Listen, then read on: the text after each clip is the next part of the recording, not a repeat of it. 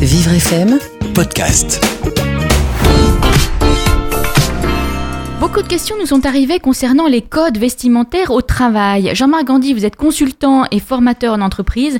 Y a-t-il une ou plusieurs règles dans ce domaine Alors là, il s'agit toujours d'une question euh, complexe parce que la réponse n'est pas toujours euh, complètement oui ou complètement non. Mais euh, on pourrait dire en résumant que dans toute entreprise, on retrouve quand même certaines, une certaine codification vestimentaire.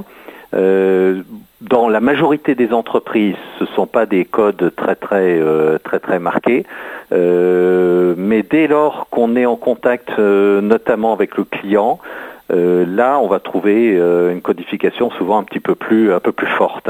Et euh, c'est une codification à connaître dès le, dès le départ. bon, on trouve encore des secteurs comme la banque, l'assurance, où dans un certain nombre de cas, il faut avoir une tenue qui peut, qui peut être costume, parfois cravate, bon, moins en moins quand même, heureusement peut-être, tailleur pour les femmes, bon, on peut encore trouver. Et puis dans les métiers du luxe, bien entendu. en dehors de ça, le danger, c'est de croire qu'il n'y a pas du tout de qu'il a pas du tout de code.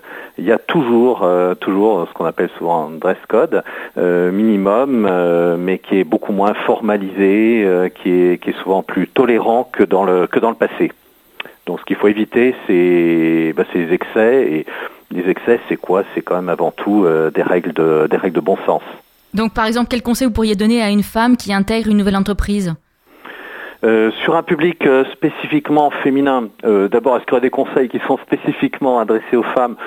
Pas forcément. bon, ben, on peut retrouver le fait d'avoir une, une, tenue qui soit, qui soit propre, en, bon état, d'éviter. Ça, ça paraît quand même le minimum.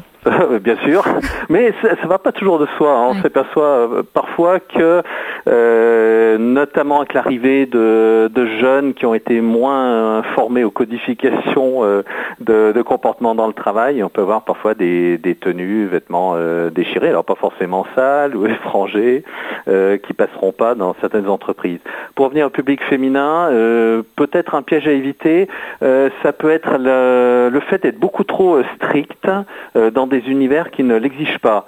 Euh, par crainte euh, d'apparaître comme par exemple beaucoup trop habillé, trop beaucoup trop sexy, qui peut être effectivement aussi euh, à piège, hein, suivant le milieu dans lequel on travaille. Donc sur le public féminin, j'aurais souvent tendance à entendre dans la bouche des employeurs des, des, remarques par rapport à ces deux, ces deux extrêmes.